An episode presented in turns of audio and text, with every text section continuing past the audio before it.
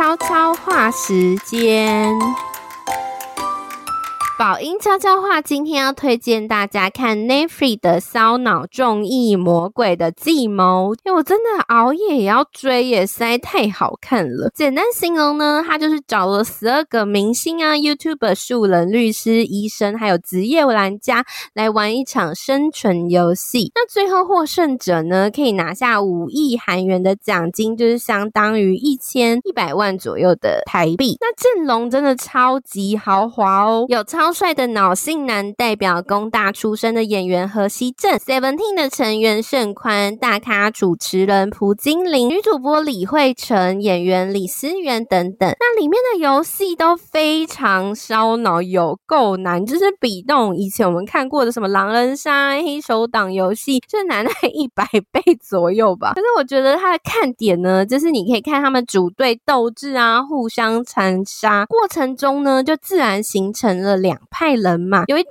人马呢，就是比较基于那种人道主义，他希望可以一起救弱者。那另一派呢，就是适者生存。我觉得这节目就是你游戏看不懂也没关系，只要看他们吵架啊、争斗就好了。而且我跟你说，我看完整个爱死河锡镇，整个帅呆。其实我以前早期啊是没什么在看他演的韩剧，可是我有看他一个综艺节目哦，叫做《脑性时代问题男子》，因为整个就在里面展现他的高智。智商深深的吸引我，后来我就去看他跟哲演主演的韩剧，就是《Blind》里面也是帅死诶、欸、这次他又在这部里面就是圈了不少粉丝，因为他展现他那种脑性男的魅力哦，整个爱上他。然后里面有一个女律师东珠呢，她也非常强哦，她在一个记忆力游戏的关卡就一路过关斩将，大家可以期待。他帮大家科普一下，节目有稍微提到他是星二代，那他爸爸他呢，就其实是前阵子过世的搞笑谐星徐世元。那妈妈呢是女星徐贞姬。他爸爸早年呢、在电梯家暴妈妈，然后就是轰动整个韩国，然后被判刑，然后后来两个人离婚，所以他其实童年是过得不是很开心的。所以我在看这节目的时候非常有感，里面那个朴精灵欧尼啊也非常的照顾他。这样，我以前就是去参加智勋见面会的时候，就是朴精灵欧尼。主持的，他就是一个非常专业又暖心的阿纪这样子。那非常搞笑的盛宽啊，在这部里面就是单纯的孩子诶，就小白兔一个，他可能要加油。另外我还很喜欢一个非常聪明的，就是高丽大的学生，就是扑克牌玩家金东宰。在里面很多人可能会不喜欢他，但我觉得他非常有义气。那喜欢烧脑益智游戏，一定要看这部哦。最近啾实在太忙了，同时又不小心陷入了二代团的古早综艺里面。一切都是从惊人的星期六开始的，从 CNBLUE 的郑容和 2NE1 的 Dala、FTISLAND 的李弘基到少女时代的泰妍跟 SHINee 的 Key 在节目中大集合，就开始忍不住一直去翻以前的综艺。